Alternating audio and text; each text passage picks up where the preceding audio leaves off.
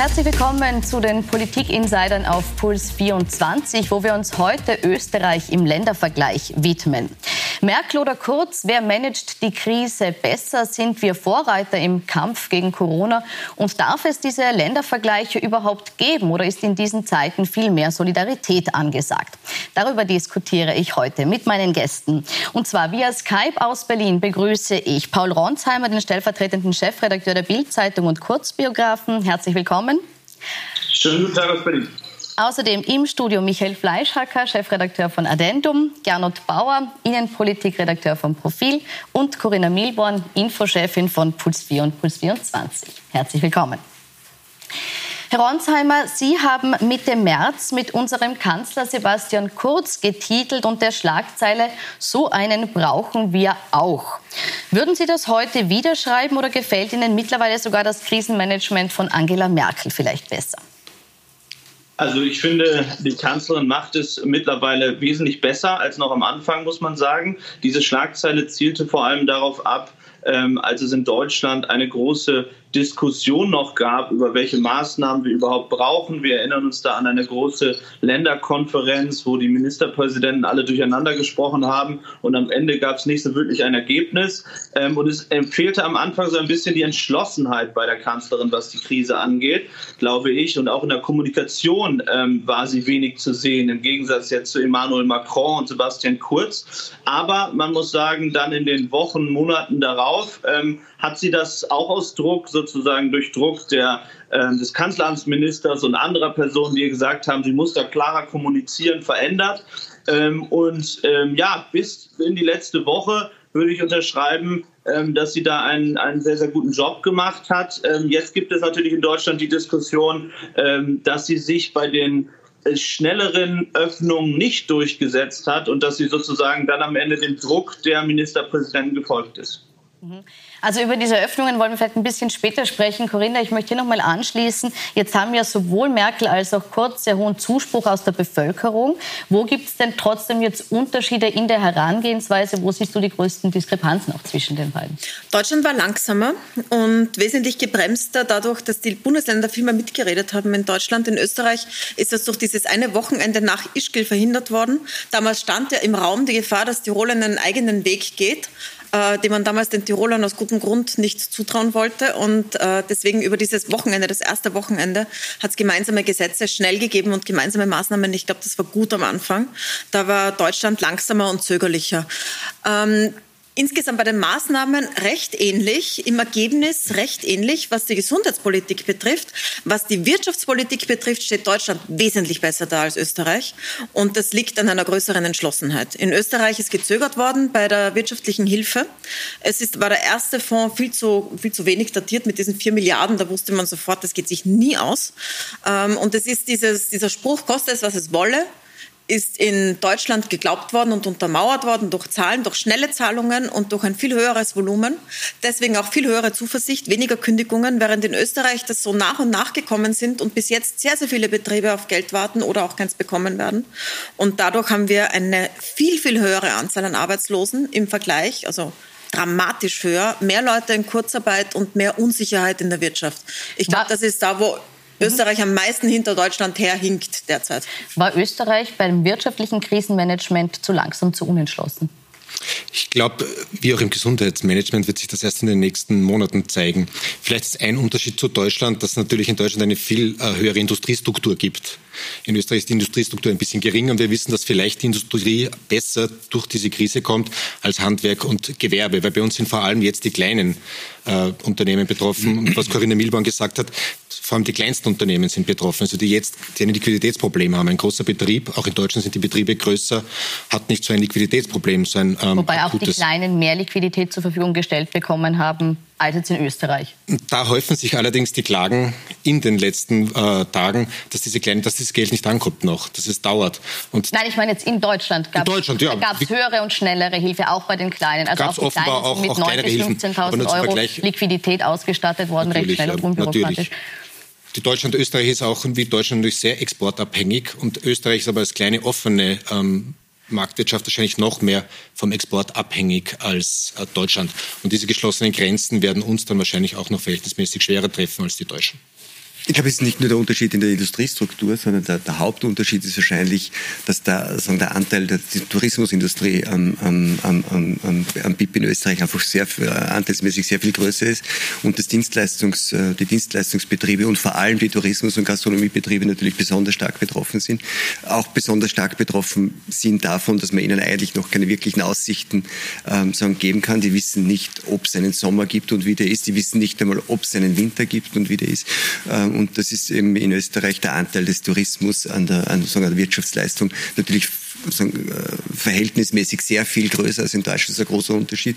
Und ich glaube auch, dass man, dass man in dieser ganzen Frage Hilfe oder Entschädigung ähm, glaube ich, bei uns einfach viel, äh, viel liegen gelassen hat. Nicht? Also vor allem eher im Vergleich zur Schweiz als im Vergleich zu Deutschland, wo vollkommen klar war, es wird schnell und eins zu eins eine Entschädigung dafür so quasi bezahlt, dass der Staat gesagt hat, ihr dürft kein Geschäft machen.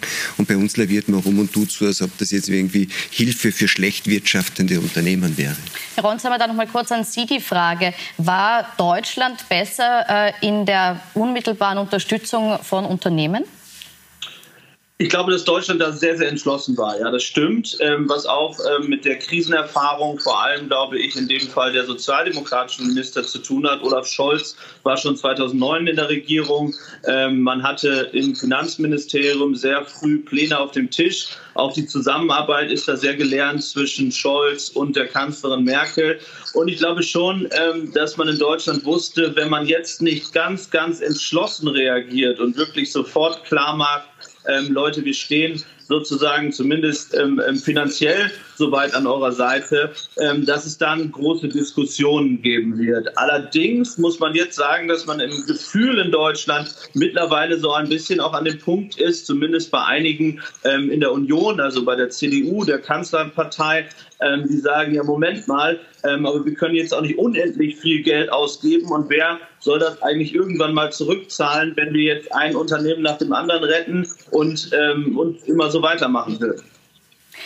Über diese wirtschaftlichen Auswirkungen werden wir sicher auch in Zukunft noch viel diskutieren. Ich möchte jetzt noch mal äh, auf diese unterschiedlichen Zugänge auch in der Vermittlung dieser Krise eingehen. Und da schreibt die NZZ in einem Artikel über die Unterschiede von Kurz und Merkel.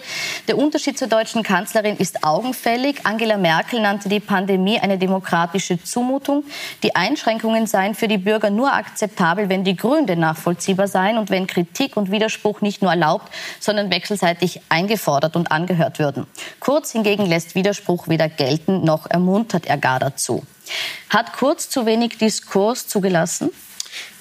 Dieses berühmte Merkel-Zitat mit der demokratiepolitischen Zumutung, das sollte man ein bisschen einmal äh, dekonstruieren. Ich meine, inhaltlich ist das nichts anderes, als was Karl Nehammer auch sagt. Das ist vielleicht ein bisschen geschickter formuliert.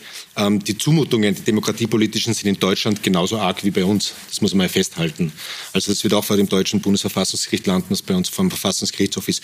Natürlich gibt es einen Unterschied im Stil. Also ähm, wir wissen, er ein, er kontrolliert gern, er ist, denkt sehr linear, der Bundeskanzler, er lässt natürlich keinen Widerspruch gelten, aber man weiß von der deutschen Bundeskanzlerin, dass intern, wenn es darum geht, dann hat auch sie die Hosen an und nicht der Herr Scholz, der zitiert. Mhm.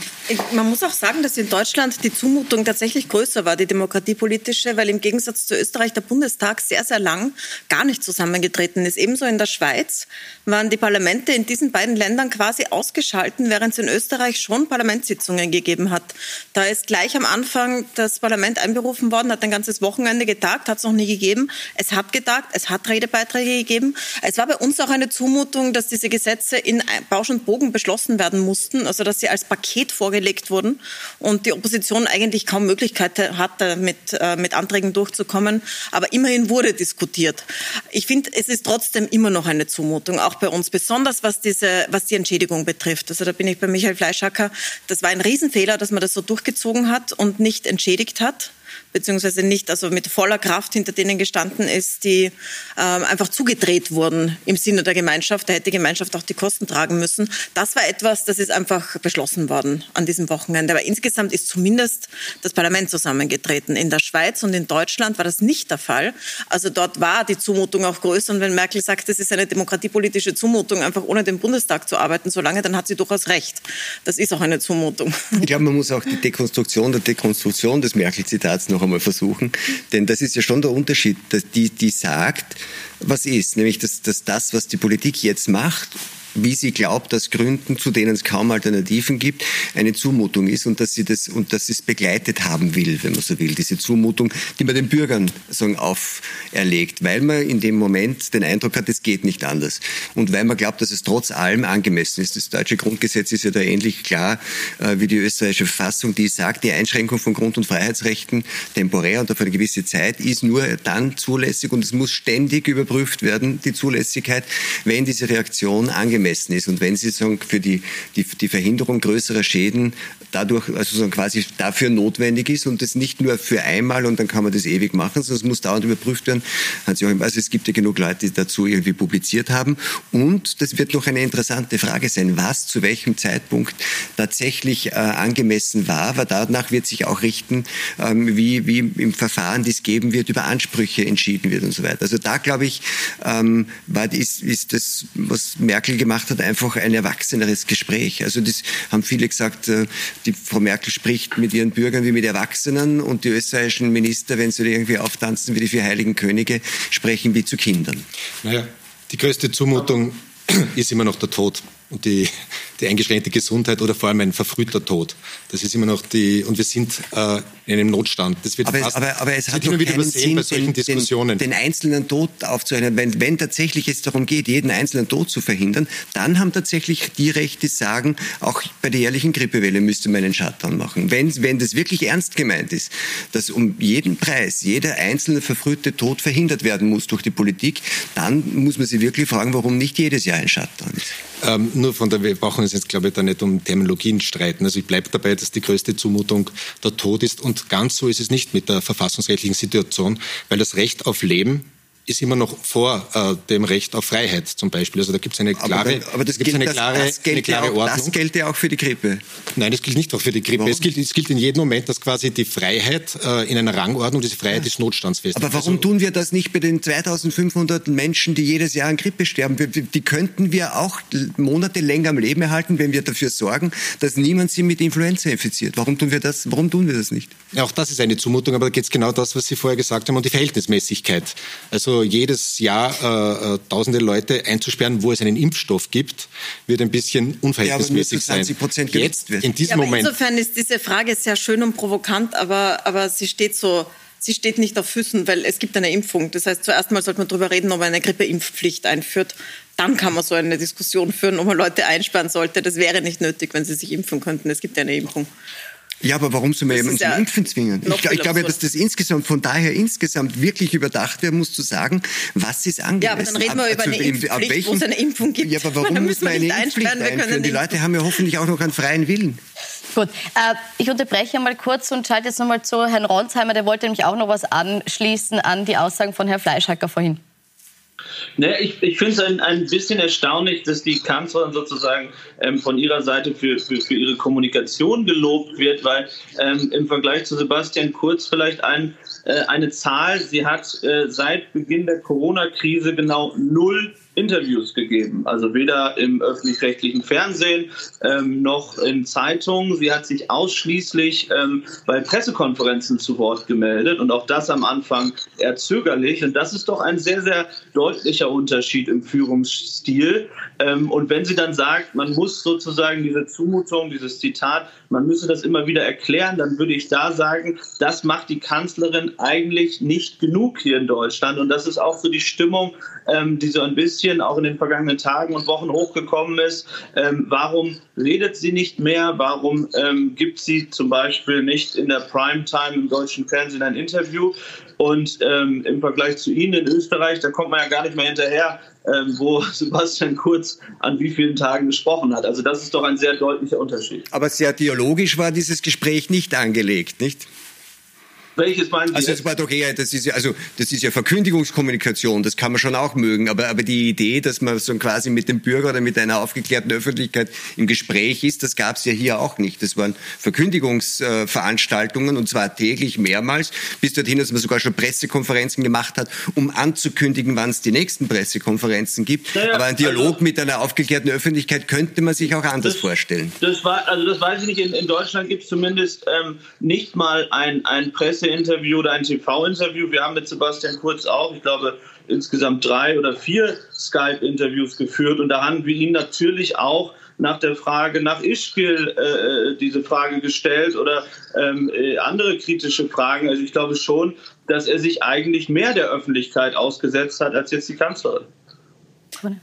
Ich glaube, es gab so einen kurzen Moment, wo das in Österreich auch gedroht hat. Das war damals, wo beschlossen worden ist, dass bei den Pressekonferenzen nur mal die APA stellen, äh, Fragen stellen darf und wir sie einreichen müssen. Das hat nicht mal einen Tag gehalten. Und ähm, wir haben mit allen Ministerinnen und Ministern und dem Bundeskanzler regelmäßige Interviews gehabt und ihnen auch Fragen von, von Seherinnen und Sehern vorgelegt. Vielleicht ganz kurz, also warum hat das Kanzler. nur einen Tag gehalten? War der Widerstand aus der, der, der Widerstand war sofort groß? groß. Also wir haben sofort alle protestiert, weil ich tatsächlich der Meinung bin, dass das so wie in Deutschland, dass das nicht geht. Also man muss in so einer dichten Phase, wo jeden Tag Entscheidungen getroffen werden, die über, das, über die Existenz von, von Betrieben und über das tägliche Leben von jedem Einzelnen entscheiden und so tief eingreifen in die Freiheit, muss man sich der Diskussion stellen. Und ich finde, das ist in Österreich schon passiert. Mhm. Und zwar nicht in einer so dialogischen Form, also nicht in Form von einem großen Forum, wo alle sitzen. Aber wir haben schon versucht, das möglichst gut nachzubilden, indem wir zum Beispiel Fragen von Seherinnen und Sehern eingespielt haben, darauf Antworten geholt haben und das mit mehreren Regierungsmitgliedern, inklusive dem Kanzler. Also ich glaube, so dieser anfängliche Vorwurf, dass das äh, nicht mehr stattfindet, dass da die Pressefreiheit auch eingeschränkt werden könnte, kann man in Österreich nicht sagen, in Deutschland durchaus. Ich glaube, es ging ja auch nicht um die Pressefreiheit. Wobei Merkel ja immer so ist. Also es gibt ja sonst auch keine Interviews. Ich versuche ja schon wahnsinnig lange mit ihr ein Interview zu machen. Ich bin bisher gescheitert, aber auch die deutschen Kollegen scheitern immer. Das wäre jetzt noch eine kurze Insofern, Frage, Herr Ronsheimer. War da ein Druck äh, aus der deutschen Journalistenriege spürbar? Hätte da mehr also kommen können? Ja, das, das letzte Interview, das wir, in dem Fall ich, glaube ich, mit ihr geführt haben, ist aus 2015. Also so viel dazu. Ähm, jetzt äh, ist vielleicht auch die Bildzeitung nicht ihr Lieblingsmedium, aber wenn wir ähm, die ähm, öffentlich-rechtlichen ähm, Medien äh, nehmen, auch da, glaube ich, ist das letzte Interview sehr, sehr lange her. Also sie macht es tatsächlich weniger ähm, oder eigentlich fast gar nicht und das halte ich schon für problematisch. Eine Frage anschließend daran. Sie haben gesagt, äh, die Kanzlerin war in Interviews nicht zugänglich. Was wir jetzt auch unterschiedlich beobachten in Deutschland und Österreich ist, dass in Deutschland gerade ein massiver Widerstand auch auflebt ähm, gegen die Maßnahmen von Corona. Und zwar in mehreren Städten sind mittlerweile äh, Systemkritiker auf die Straße gegangen. Wir haben ja auch Bilder aus Stuttgart vorbereitet, wo man das sieht. Und zwar sind das sehr, sehr heterogene Gruppen, die hier auf die Straße gehen. Verschwörungstheoretiker, Rechtsextreme, Linksextreme. Ähm, solche Bilder Bilder hat es in Österreich nicht gegeben. Führen Sie das genau auf diese nicht so optimale Kommunikation zurück oder woran liegt das Ihrer Meinung nach? Nein, ich glaube, das hat jetzt mal in erster Linie nichts unbedingt damit zu tun, ob die Kanzlerin ein Interview mehr gibt oder weniger. Es erinnert uns alle so ein bisschen an die ähm, Pegida-Demonstration, die wir am Beginn der Flüchtlingskrise erlebt haben in Deutschland. Und man muss sagen, ähm, wir hatten natürlich ähm, Reporter dort vor Ort, sowohl in Stuttgart als auch in Berlin, dass uns vor allem die Zahl in Stuttgart überrascht hat. Das waren fast 10.000 Menschen, die auf der Straße sind, aber eben nicht ähm, in der Mehrzahl, wie soll ich sagen, ähm, Menschen, die ähm, gesagt haben, sie, sie wollen zu ihrer, ähm, äh, sie, sie, sie, sie, sie kritisieren gegen die äh, Maßnahmen aus wirtschaftlichen Gründen, ähm, sondern tatsächlich in der Mehrzahl massive Verschwörungstheoretiker. Einer der Anführer dort ist zum Beispiel Ken Jebsen, der hier in Deutschland sehr prominent geworden ist, ähm, die mit Verschwörungen darauf antworten. Aber die Sorge in der Politik ist groß, dass daraus eine noch viel größere Massenbewegung entstehen könnte. Ähm, was insofern erstaunlich ist, dass ja ähm, auch diese Demonstration in Stuttgart am Tag nach den ersten Lockerungen kam. Ja, es war ja nicht so, ähm, dass diese Demos ähm, da in der Woche davor, wo es noch überhaupt keine Öffnung gab, größer war. Also das ist schon etwas, was man hier mit Sorge betrachtet in der Politik. Warum ist diese Widerstandsbewegung so viel größer in Deutschland? Nein, in Deutschland, äh, wir haben auch sowas äh, wie die Alternative für Deutschland, wie AfD, gibt es auch noch nicht in, in Österreich. Das muss man unterscheiden. Also es scheint zu sein, dass bei unseren Nachbarn alles ein bisschen radikaler abläuft. Ich würde aber auch davor warnen, dass man sozusagen diese Verrückten, diese Radikalen äh, in einen Topf wirft mit äh, zulässigen Demonstrationen gegen die deutsche Bundesregierung. Also ich kann mir vorstellen, dass der Michael Fleischacker demnächst auch eine Demonstration organisiert. Und das ist dann eine vernunftgetriebene, würde ich einmal sagen. Also man soll das nicht alles in einen Topf werfen. Aber, bin äh, gespannt. Und weit, aber es ist, es ist ein bisschen bedenklich. Ein bisschen bedenklich ist es schon. Und was man schon weiß, auch dass bei uns schon die Kriminalämter haben bei uns auch schon ein paar Gruppen im Auge hier. Also unterschätzen darf man es auf keinen Fall. Aber man sollte es nicht in einen Topf werfen mit legitimen Protesten. aber es gab schon eine Demonstration, die ebenfalls diese ganze Bandbreite hatte. Die einzige, die stattgefunden hat. Aber die nicht in dem Ausmaß. Eine politische. Ja, aber es waren doch ein paar hundert. Es wären in Deutschland gleich ein paar tausend. Man muss auch die Relationen sehen. Aber bei uns war es also begrenzt also auf eine Stadt und in Deutschland war es gleichzeitig in ja, mehreren Also es war in Deutschland jetzt schon erschreckend, finde ich, das Wochenende. Aber da war die Bandbreite auch von, von den Identitären bis zu Maria Stern von der Liste Pilz war da ein, ein breites Spektrum vertreten von Menschen mit verschiedensten Anliegen. Mir macht das wirklich Sorgen, weil ähm, bei uns melden sich ja sehr viele die diese Videos konsumieren, die solche Fragen haben, die dann mit echter Verzweiflung fragen, warum wird 5G jetzt nicht abgedreht, wo wir doch wissen, dass das das Virus verbreitet. Also solche äh, Theorien, die auf den ersten Blick absurd erscheinen, aber wenn dann tausende Leute auf die Straße gehen und sich gegenseitig darin bestärken, dann finde ich das aber was ist ähm, wirklich bedrohlich daran, dass Leute ihre Meinung auf der Straße äußern. Ich kann das überhaupt nicht verstehen.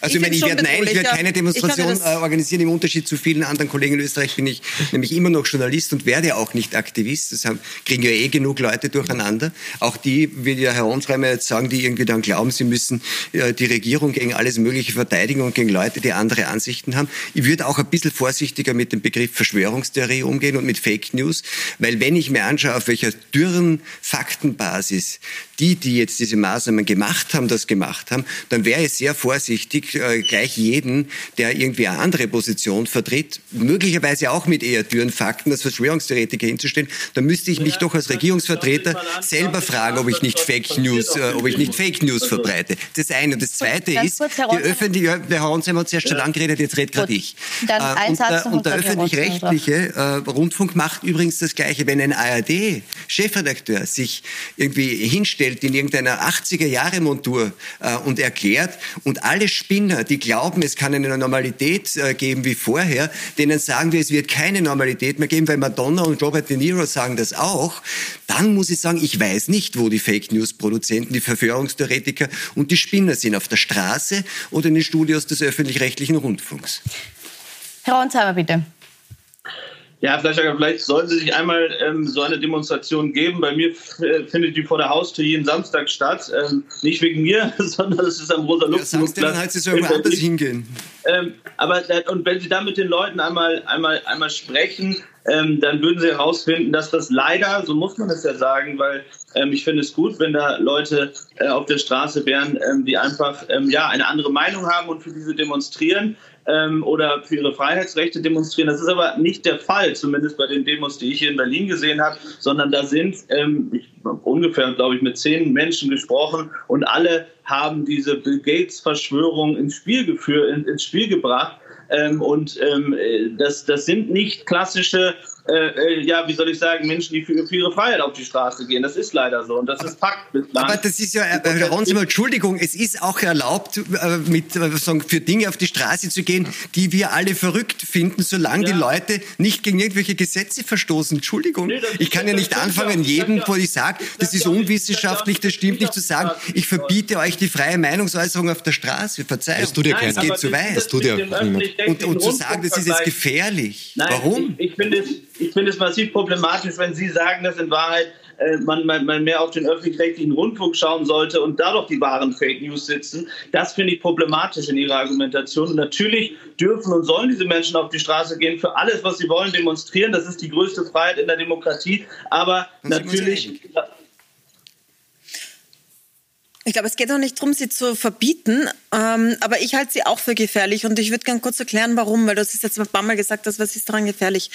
Ähm, es ist immer in so unübersichtlichen Zeiten gibt es eine Sehnsucht danach, die Zusammenhänge dahinter, hinter Phänomenen, die man nicht versteht, zu erkennen. Das treibt uns ja auch alle an. Also wir versuchen alle immer Zusammenhänge zu erkennen, Erklärungen zu finden. Und es gibt derzeit einfach eine Vielfalt von gelieferten Erklärungen, die äh, erstens mal falsch sind und zweitens, die ein äh, Netzwerk hinter dem Virus und der Bekämpfung vermuten, dass auf diese Weise, wie es da drinnen ist, nicht existiert, sondern das ganz, ganz klare ganz alte antisemitische Muster verfolgt. Teilweise sind sie offen antisemitisch, also es ist sehr oft der Name Rothschild in diesen ganzen drinnen, teilweise sind sie kaum verdeckt antisemitisch, so wie sehr viele dieser Bill Gates Verschwörungen sind kaum verdeckt antisemitisch und teilweise sind sie strukturell antisemitisch. Das heißt, das Muster, das man da erkennt, ist dasselbe, das dem folgt, ohne jetzt zu sagen, dass es um Juden geht. Und ähm, wenn man jetzt zurück, die Geschichte zurückschaut, dann findet man das. Verschwörungstheorie? Echt? Es gibt ganz viele, die antisemitisch sind sind und dann Bill Gates einsetzen sozusagen. Also ich kann dir einige Beispiele schicken, die genau diesem Muster folgen und äh, teilweise Rothschilds und Bill Gates einfach nur austauschen in der Argumentation, aber demselben Muster folgen. Und dieses Muster ist ja ein sehr altes. Wir kennen das von anderen Pandemien. Die Pest in Europa hat unglaubliche Pogrome gegen Juden hervorgerufen. Mit der Theorie des Brunnenvergiftens ist ein ganz alter antisemitischer Topos, der da drinnen ist. Und das trifft sich bei diesen Demonstrationen mit äh, Neonazis, ganz offenen Neonazis. Also da waren ja Leute dabei, die haben die schwarze Sonne auf die Brust tätowiert gehabt, wie man bei der Haftverhaftung gesehen hat. Und dann aber vielen Leuten, die einfach nur nach einer Erklärung suchen und dort eine einfache finden. Und in dieser breiten, in dieser Bandbreite, die dort sind einfach leicht mitmachen und ziemlich schnell, habe ich den Eindruck, im Gespräch mit Ihnen, ziemlich schnell nicht mehr erreichbar sind für Fakten. Und das macht mir Sorgen. Weil ja, man kann ganz verschiedene Meinungen haben, ja, ja, solange man Sorgen, miteinander das reden kann. Journalistenkollegen oft sagen. Ja, das, also man kann viele, man, man, kann Meinungen haben, man kann diskutieren, man kann natürlich auf die Straße gehen, man kann auch mit sowas auf die Straße gehen.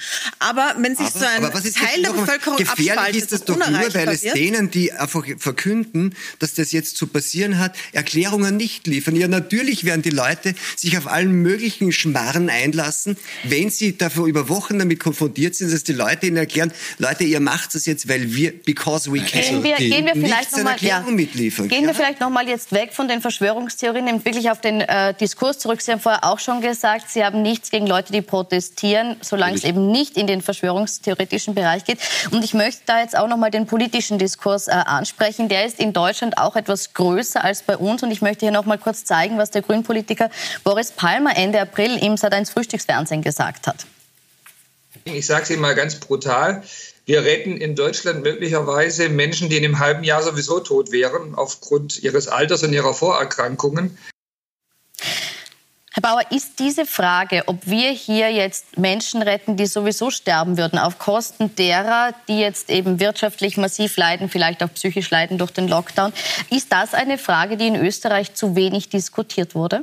Ich glaube, sie wird sehr intensiv diskutiert. Von der Politik Frage. zu wird wenig von der Poli diskutiert von, von der Politik vielleicht. Äh, Nein, ich glaube, ich halte diese Diskussion sowieso für äh, verfehlt. Also auch der Boris Palmer ist für diese Aussagen fast gesteinigt worden von seiner Partei. Da steht sogar ein Parteiausschluss äh, im Raum. Er soll es aber trotzdem sagen. Und das ist ja eine, einer der großen ähm, Bruchlinien in der ganzen Diskussion, ob es zulässig ist, äh, zu unterscheiden, ob jemand an Corona gestorben ist oder mit Corona. Ich finde die unethisch, diese ganze Diskussion, auch diese Debatte ähm, über Lebensjahre, ein Lebensjahrebilanz, wo sind mehr Lebensjahre zu retten und ist nicht zu Unrecht ähm, verweigern die meisten Politiker diese Debatte. Weil wenn wir da anfangen, wo kommen wir denn, wo kommen wir denn dahin? Ne? Ich, ich halte sie nur nicht für unethisch, sondern sie ist der Kern sagen, der Grundvereinbarung, die die Sozialversicherungsträger, die Krankenkassen und die Ärzteschaft in dem Gesundheitsvertrag geschlossen haben gesagt, das wesentliche Ziel jeder Gesundheitspolitik in diesem Land, die diese Organisationen gemeinsam machen, ist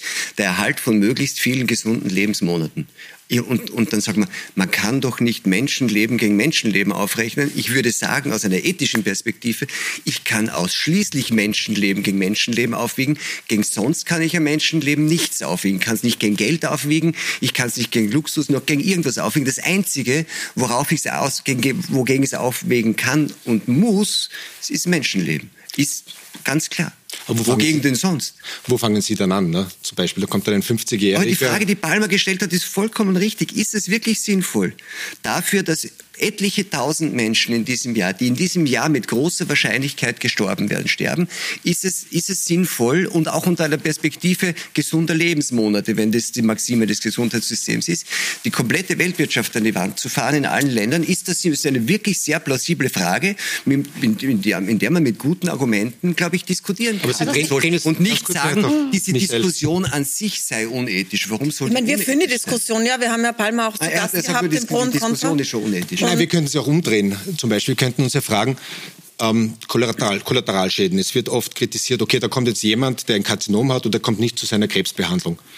Wenn ich Ihre äh, Diskussion, also Ihre, Ihre, Ihr Argument übernehmen könnte, sagen, na ja, der wäre ja sowieso gestorben. Wer weiß, der hat ein schweres Karzinom, der hat einen Lungenkrebs, kommt halt nicht zur Behandlung. Mein Gott, der wäre ja heuer sowieso gestorben. Halt nicht an Covid, aber an seinem Lungenkrebs. Mhm. Das ist eine genauso eine unethische Haltung wie, ja, die, wie die ihre. Aber die gibt's ja. Es, es, sind ja Leute, es sind ja schon etliche Leute zum Beispiel gestorben an Herzkrankheiten, weil sie aufgrund dessen, dass das AKH leer gehalten werden musste für die nicht kommenden Covid-Patienten und 80 Prozent der Operationssäle der Chirurgie gesperrt wurden, sind Leute auf der Warteliste Haben gestorben. Haben Sie da einen, einen Fall? Mhm. Ja. Tauschen wir nachher aus. Ja jetzt eine Frage, Corinna. Werden ausreichend Daten erhoben im Moment, um dann abschließend sagen zu können, haben wir hier in medizinischer Sicht, in, was Sterblichkeit betrifft, Kollateralschäden verursacht, wo wir Menschenleben gefährdet haben, weil wir eben diesen Lockdown hatten. Also jetzt angesprochen, fehlende Vorsorge, äh, verschobene Operationen.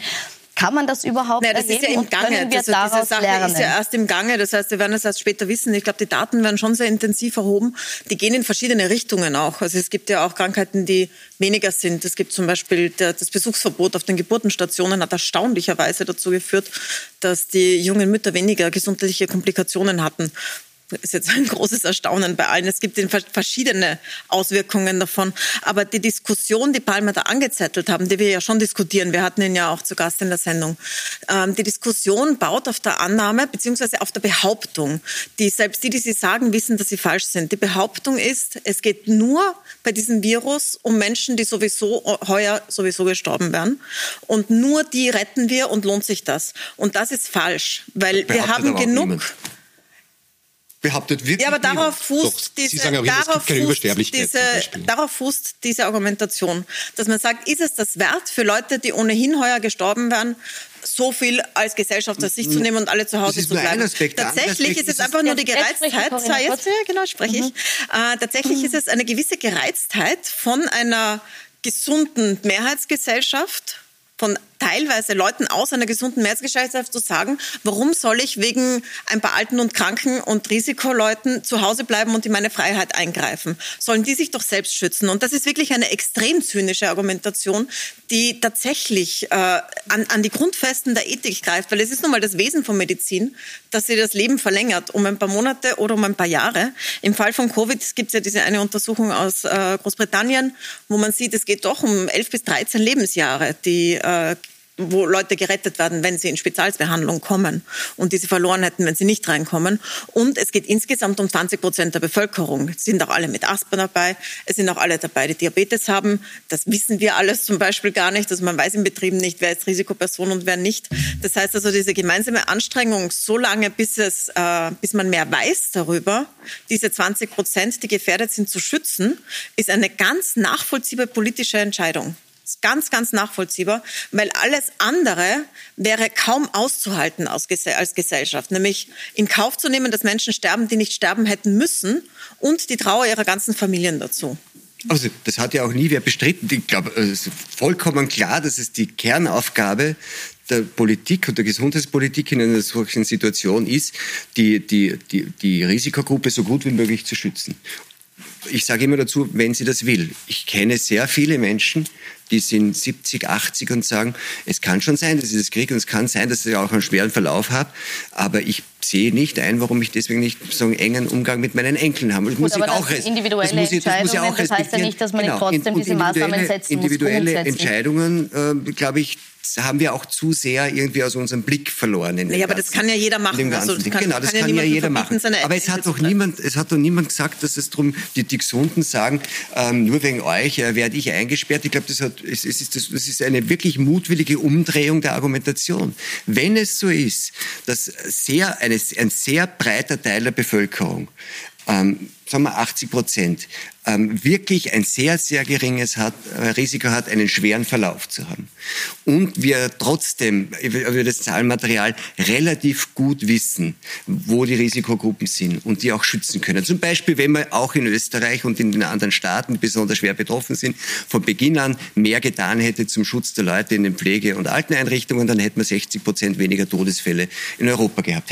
Hat man gewusst, hat man nicht getan und hinterher sagt man, doch ein Wahnsinn, dass man da irgendwie die Alten wegsperren will. Man hat das, was man gewusst hat, nicht getan. Und ich finde, darüber muss man reden. Und es geht um die Möglichkeit, des Schutzes und der Versorgung der Leute, die ein besonderes Risiko haben und nicht darum, sie wegzusperren. Es ist wirklich eine mutwillige, zynische Verdrehung jeder Argumentation. Die Maßnahmen sind absolut zielgerichtet. Also gerade heute äh, ist bekannt geworden, dass in unseren Seniorenheimen kaum äh, überdurchschnittlich viele Tote waren. Also das ist eine wirkliche, ist eine wirkliche Leistung. Gerade in Schweden wissen wir und in vielen europäischen Ländern wissen wir, dass dort in den Seniorenheimen, das war dort, da war der Teufel los im wahrsten Sinn des Wortes. Dort sind die Leute krepiert. Michael Fleischacker. Und bei uns ist heute erst gekommen von der AGES. Gott sei Dank waren die Seniorenheime und die Altenheime und die Pflegeheime wirklich sehr gut beschützt. Wie ist das, äh, wie ist das passiert? Durch wirkliches Lockdown. Ist wahnsinnig kritisiert worden natürlich. Da waren die Bilder, dass die Opa und Oma dürfen nicht raus und sehen ihre Enkel nicht. Natürlich hätten die raus dürfen. Sie hätten nur nicht wieder zurück dürfen in dieses Pflegeheim.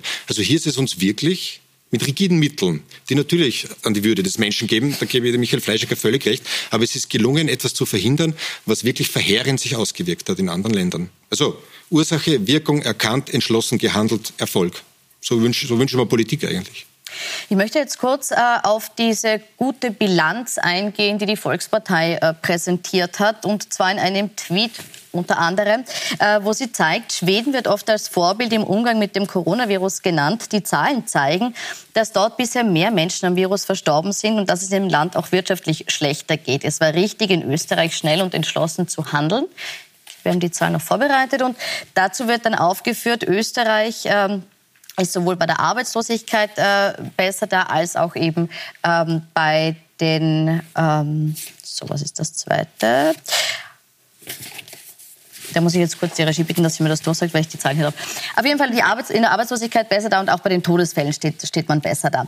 Äh, Corinna, ist das jetzt der Beweis dazu? Sind diese Zahlen der Beweis dafür, dass das schwedische Modell gescheitert ist? Ich fand es sehr unglücklich, dass die Volkspartei das so getwittert hat, weil das war ja eine Antwort auf Vergleiche, die ihr vorgeworfen wurden. Also es gab in, in der Zeit des Lockdowns, gab es äh, in Österreich vor allem von der FPÖ, aber nicht nur, aber im, im politischen Spektrum, sagen wir, also im Parlament vor allem von der FPÖ, aber sonst von einer relativ breiten äh, Teil äh, gab es den Vorwurf, dass die Schweden das besser gemacht hätten, weil sie ohne Lockdown auch gut durch diese Krise gekommen sind. Und tatsächlich, glaube ich, es gab es fast niemanden, der das nicht gehofft hätte, weil tatsächlich war das ja ein wesentlich angenehmerer Zugang. Es wurde nicht zugesperrt, sondern aufgefordert. Man hat den Leuten die Wahl gelassen, ob sie sich jetzt äh, so, so weit dran halten, wie sie können. Und wenn es nicht geht, dann geht dann eben nicht. Das ist ein viel erwachsener, angenehmerer Zugang. Und man dachte, dass es ohne diese schweren wirtschaftlichen Folgen vonstatten geht, bei relativ guten Zahlen. Leider hat sich das nicht als wahr herausgestellt, sondern Schweden hat leider seine Altersheime nicht schützen können. Das war eine Teil dieser Strategie, hat leider inzwischen sechsmal so viele, fünf, fünfeinhalb Mal so viele Tote wie Österreich. Das will man natürlich nicht, also insofern nicht gut. Und ist auch vom, vom wirtschaftlichen Schaden nicht verschont geworden, geblieben. Das ist äh, eine Antwort auf die, die immer gesagt haben, warum machen wir es nicht wie Schweden. Trotzdem finde ich es wahnsinnig unglücklich, wenn eine Regierungspartei so einen, ein, eine Ländermatch-Tabelle daraus macht und Totenzahlen gegeneinander aufrechnet. Ich verstehe, warum Sie das gemacht haben. Es ist eine Antwort auf, diese, auf dieses Dauerfeuer der Kritik. Aber sowas macht man nicht als Kanzlerpartei. Das kann man nicht machen, dass man aus Todesfällen und Arbeitslosenzahlen ein Ländermatch macht und sagt so, huju, wir sind besser ausgestiegen, weil ich glaube, äh, es tut allen um jeden Toten in Schweden leid und es tut allen um diese globale Wirtschaftskrise leid, die Schweden eben genauso trifft. Und bei der Wirtschaft stimmt es ja nicht. Also da irrt die die Volkspartei, weil bei der Wirtschaft, den Wirtschaftsdaten natürlich ist auch eine kleine offene Volkswirtschaft, die leiden auch unter den geschlossenen Grenzen, aber ich nehme mal an, die schwedische Gastronomie und der schwedische Einzelhandel, dem geht es natürlich besser als dem österreichischen. Naja, die haben auch also, sehr viele Pleiten, weil sie ja trotzdem die weniger, Aufforderung hatten, dass man gekommen. nicht rausgeht. Das heißt, es gibt auch dort eine Pleitewelle, es gibt auch die Prognosen aber in Schweden sind nicht gut, also es ist ungefähr gleich so wie in Österreich. Die aber sie kommen von einer höheren Arbeitslosigkeit schon her. Also sie kommen von einer höheren Arbeitslosigkeit. Kathedra ja. zu erklären, wir sind besser als die Schweden, auch bei den Wirtschaftsdaten, glaube ich, ist nicht Stimmt so nicht mal, ja, stimmt. Ja. Ich glaube, es ist, in, es ist in beiden Fällen noch ein bisschen früh, die, die, die Bilanz in Schweden, übrigens auch in Österreich zu ziehen. Zu ziehen. Herr Ronsheimer, bitte. Ja, ich will, will gerne auch äh, etwas zu dem ähm, Tweet sagen der, der ÖVP. Ähm, ich halte das auch für problematisch, dieses ähm, Aufeinanderrechnen und diese Vergleiche. Tatsächlich macht Sebastian Kurz das ja von Anfang an, ja, seit der Krise, hat immer gesagt, wir stehen besser da als andere, wir waren schneller, wir waren härter. Ähm, auch in allen Interviews hat er das immer wieder betont. Ähm, interessanterweise hat das hier in Deutschland für ähm, ja, einige Verstimmung gesorgt, nicht nur bei einigen Medien, sondern ich weiß auch von, von ähm, deutschen Politikern, ähm, die da äh, wirklich verschnupft drauf reagiert haben und dann immer wieder, auch das glaube ich kein Zufall, als Retourkutsche dann in ihren Interviews auf Ischgl verwiesen, auf die vermeintliche Virenschleuder. Ähm, also äh, gerade auch wenn man da den europäischen Gedanken vor Augen führt, ähm, ist das, glaube ich, nicht besonders glücklich gelaufen bei den Teilen der Kommunikation. Also weil man hier auch ein, ein Match Österreich-Deutschland austrägt. Jetzt, Herr Ronsheimer, noch ganz allgemein die Frage, ist dieses Gemeinsame, diese Solidarität, die die, die EU eigentlich zeigen sollte, ist das in den letzten Wochen generell zu kurz gekommen? Ich denke, ähm, es, es, ist absolut zu kurz gekommen, weil ähm, Ursula von der Leyen kaum zu sehen war als EU-Kommissionschefin, ähm, weil sie äh, hätte ja auch versuchen können, von Anfang an ähm, da als Krisenmanagerin ähm, etwas zu zeigen. Und jedes Land hat eigentlich ähm, ja alle Regeln für sich selbst beschlossen. Und jetzt merkt man ja auch bei der Frage, wann die Grenzen wieder aufmachen, dass auch da ähm, keine europäische Lösung zu erwarten ist. Vielleicht ist das auch richtig, weil es eben unterschiedlich hohe Infektionszahlen in verschiedenen Ländern gibt. Aber es ist schon ein bisschen absurd, ähm, finde ich zumindest, wenn sich dann Markus Söder, der bayerische Ministerpräsident, hinstellt und die Kanzlerin und in ihren Pressekonferenz sagen, ja Mensch, wäre doch auch schön, wenn die Deutschen jetzt mal in Deutschland Urlaub machen. Ähm, also ähm, das sind ja eigentlich Dinge, die man sich äh, äh vor, vor, vor, einiger Zeit nie hätte vorstellen können, dass ähm, ein Politiker sich jetzt, ähm, um es mal überspitzt gefühlt, äh, überspitzt äh, formuliert zu sagen, gut dabei fühlt, wenn er die Deutschen in ihrem Land einsperren will. Ich glaube, das, ich weiß nicht, wie wir jetzt mal sagen, ja, und Europa hat versagt äh, in dieser Krise. Gesundheitspolitik Politik ist äh, nach, den, nach den europäischen Regeln Ländersache. Also was, da hat die EU einfach keine Funktion und zwar erklärter und absichtlicher Weise, schon immer. Es gibt diese äh, ECDC, die europäische Behörde, die das überwacht, die auch relativ früh den, Griechen, den Krisenmechanismus irgendwie ausgelöst hat über die beiden zuständigen Kommissare. Nur hat es weder die Deutschen noch die Österreicher noch irgendwen gekümmert. Alle gesagt, wir haben das wunderbar im Griff. Hinterher hatte man es nicht. Also der EU irgendwas vorzuwerfen, äh, finde ich problematisch faktisch, faktisch wird es wohl so sein, denke ich, dass eine der wesentlichen Auswirkungen ähm, der, Krise auf der politischen Ebene sein wird, dass die Europäische Union irgendwie als handlungsfähiges Gebilde noch stärker unter Druck dasteht als ohnehin schon vorher. Ja, das wird sich, ich meine, es hat ein paar Details gegeben, die natürlich enttäuschend waren, dass gerade die deutsche Bundesregierung, äh, nicht die Regierung, aber Behörden blockieren Lieferungen nach Italien und auch Maskenlieferungen nach Österreich. Aber das ist ein Detail. Wo sich die Handlungsfähigkeit der EU jetzt zeigen wird, ist natürlich bei der Bewältigung der Krise.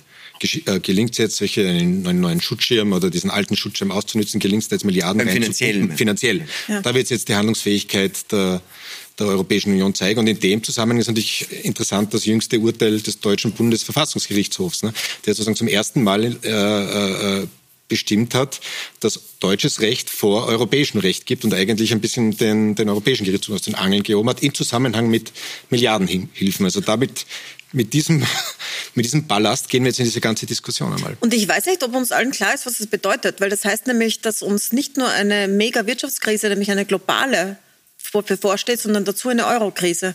Weil wenn Europa mit einer gemeinsamen Währung oder ein Teil Europas mit der gemeinsamen Währung keine gemeinsame Sache macht bei der Bewältigung dieser Wirtschaftskrise, dann landen wir in ähnlichen Schieflagen, wie wir 2010 gelandet sind. Und es ist nicht mal andere Länder. Gerade Griechenland steht jetzt besser da. Aber Spanien und Italien sind wieder die, die extrem getroffen sind und wo die Wirtschaft auch stärker getroffen ist. Und die finanzielle Hilfe von europäischen Partnern brauchen. Wenn man sich jetzt nicht dazu durchringt, und zwar relativ schnell eigentlich in den nächsten Monaten, diese, diese Wirtschafts- und Finanzpolitik auf gemeinsame Beine zu stellen mit dieser gemeinsamen Währung, dann landen wir wieder vor einer Art Eurokrise. Und das wollen wir, glaube ich, alle nicht. Das heißt also, es wäre schon an der Zeit, sowohl in Deutschland als auch in Österreich mal die, das Gemeinsame in diesem Europa voranzustellen, gerade wo man Jetzt. so massiv merkt, wie sehr es uns wehtut, wenn diese Grenzen geschlossen sind und wenn dieser Export nicht funktioniert. Jetzt hat Herr Sebastian Kurz äh, heute nochmal bekräftigt, dass er gegen eine Vergemeinschaftung Vergemeinschaftung der Schulden ist, sagt aber trotzdem, wir müssen Solidarität mit Italien zeigen. Wie zeigen wir die, wenn wir jetzt die Schulden nicht mittragen wollen? Ja, das werden wir den Kanzler fragen. Das Gut, das sind Ideen. Es gibt ja so, Mittelformationen. Also Österreich blockiert ja nicht komplett, aber Österreich blockiert die Eurobonds. Also die Gemeinschaft und Gemeinschaft unter Schuldung das ist tatsächlich. Es gibt Argumente, warum man das auch nicht machen sollte, weil Italien hat ein furchtbar marodes Bankensystem und eine sehr unzuverlässige Politik und das über die letzten Jahrzehnte hinweg. Das heißt also, es, es, es gibt schon verständliche äh, Reserven, dass man der italienischen Politik jetzt sehr viele Milliarden rüberschiebt und sagt, macht's einfach, was ihr wollt damit, wir tragen alles mit. Aber man kann sich in dieser Krise nicht zurückziehen. Wir merken jetzt, wie, wie sehr es uns wehtut, gerade in Österreich, mit dem Tourismus und mit der Exportwirtschaft. Wir brauchen unbedingt einen funktionierenden österreichischen, äh, europäischen Währungsraum und Wirtschaftsraum. Und da muss mehr kommen, als jetzt da ist. Aber das heißt ja, also ich glaube, dass, dass man das in den letzten Wochen irgendwie so fokussiert auf die Frage Corona-Bonds, also Euro-Bonds zur also Bewältigung der, der, der Corona-Krise. Das ist die einzige Form der europäischen Solidarität. Und wenn wir das nicht machen, dann haben wir irgendwie alle im Stich gelassen. Das ist, glaube ich, schon sehr einfach gedacht. Es gibt sehr gute Argumente, im Übrigen auch die Vertragslage, die europäische, die dagegen spricht, nämlich gegen diese Vergemeinschaftung, äh, Vergemeinschaftung der Schulden und die Finanzierung der Staaten durch, direkt durch die Europäische Zentralbank, was die eh schon umgangen haben in den letzten Jahren.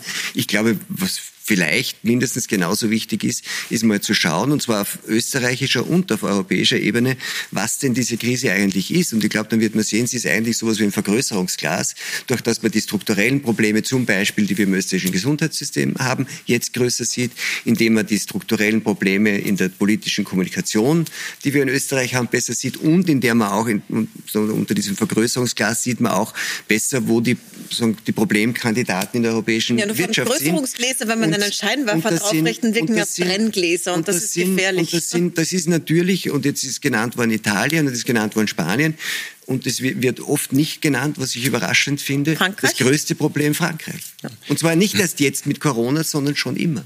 Um einmal noch zu widersprechen, also gerade äh, wenn ich mit dem Vergrößerungsglas und unter großen Lichtstellen, Licht, hellem Lichteinfall auf das österreichische Gesundheitssystem schaue, das hat sich schon bewährt. Das hat sich durch das Akutding und es ist keine gestorben, nur momentan. Was ist, was ist das Wichtigste in einem Gesundheitsmanagement? Daten. Ist Die Datenlage im österreichischen Gesundheitssystem ist ungefähr Daten so wie in Äquatorialguinea. Natürlich, es ist wichtig, es hat einmal jetzt einmal funktioniert in diesem Status. Und was jetzt sozusagen die Ironie liegt dann, dass genau in dieser Frage der Corona-Bonds der Redselige, das der Plapperkanzler in Wien und die Schweigekanzlerin in Berlin schon einer Meinung sind. Also die, und gerade durch dieses jüngste Urteil des Verfassungsgerichtshofs in Karlsruhe ist ja auch Deutschland ähm, gehemmt darin, jetzt Corona-Bonds äh, aufzulegen. Also da sind sicher Merkel und Kurz sogar, äh, machen sie gemeinsame Sache. Und natürlich wird Merkel aber dafür sorgen, dass da irgendwo zwischendurch, wie das Corinna Milborn skizziert hat, eine, eine Möglichkeit gefunden wird. Und tatsächlich ist auch in unserem Interesse, wenn Italien kracht, dann ja, und es soll besser funktionieren als letztes Mal, weil ähm, die, die Wirkungen sieht man ja bis jetzt in Italien an Reserven. Mal, ne? Jetzt haben wir äh, Herrn Ronsheimer verloren via Skype. Ich möchte ihn jetzt aber abschließend noch einmal zitieren. Und zwar hat er in seiner Biografie geschrieben, die vor zwei Jahren erschienen ist, seine Bewährungsprobe. Nicht in seiner, in der Sebastian, Sebastian Kurz. Bitte, in, habe ich, hab ich jetzt mich versprochen, gut, in Sebastian Kurz äh, Biografie geschrieben. Ähm, seine, und damit meint er Sebastian Kurz, Bewährungsprobe liegt noch vor ihm. War das nun seine Bewährungsprobe oder kommt die jetzt, wenn es eben darum geht, Österreich wirtschaftlich wieder hochzufahren?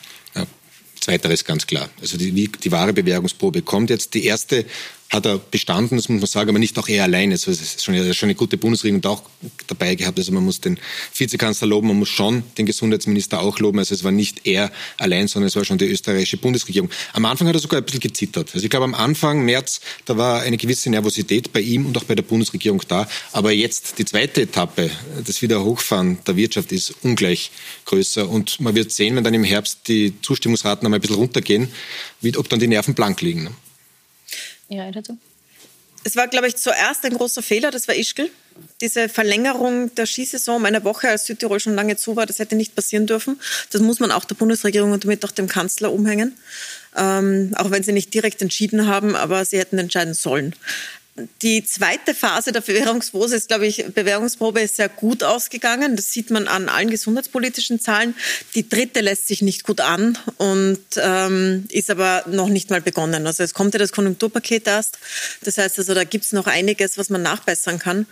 Aber ich glaube, man muss einfach äh, bei dieser Frage der Entschädigung derer, die getroffen worden sind von den Entscheidungen des Staates, seine Meinung revidieren in diesem Land. Also ob es eine Bewährungsprobe war, also ich würde auch sagen, davor also ich habe ein bisschen damit gehadert, dass mir die Regierung erklärt hat, das ist jetzt, äh, wir haben das total zum richtigen Zeitpunkt mit der richtigen Stärke gemacht. Es war nicht anders möglich. Äh, es wäre anders möglich gewesen, wenn man vorher einige Fehler nicht gemacht hätte. Ja. Muss man einfach sagen, wie es ist. Das habe ich nie gehört. Finde ich, steht einem, der irgendwie transparent kommunizieren kann, auch nicht schlecht an. Äh, unter, der, unter den Bedingungen gab es wohl zu dem Lockdown keine, jedenfalls keine politische Alternative. Das haben die, glaube ich, auch wirklich gut gemacht. Ab zwei Wochen später, finde ich, ist es eine reine Katastrophe mit dieser ganzen Angstpolitik äh, weitergemacht zu haben. Ähm, was zeigt, glaube ich, von wegen Bewährungsprobe, dass er, ähm, er ist, glaube ich, vom politischen Charakter her ein Fehlervermeidungsmensch. Also er ist im Vermeiden besser als im Tun, glaube ich. Und darum war er auch in der Phase, wo es darum ging, Dinge nicht zu tun und, und sozusagen Fehler zu vermeiden, war er wirklich gut. Das kann er besonders gut. Im Tun, glaube ich, ist er nicht so gut.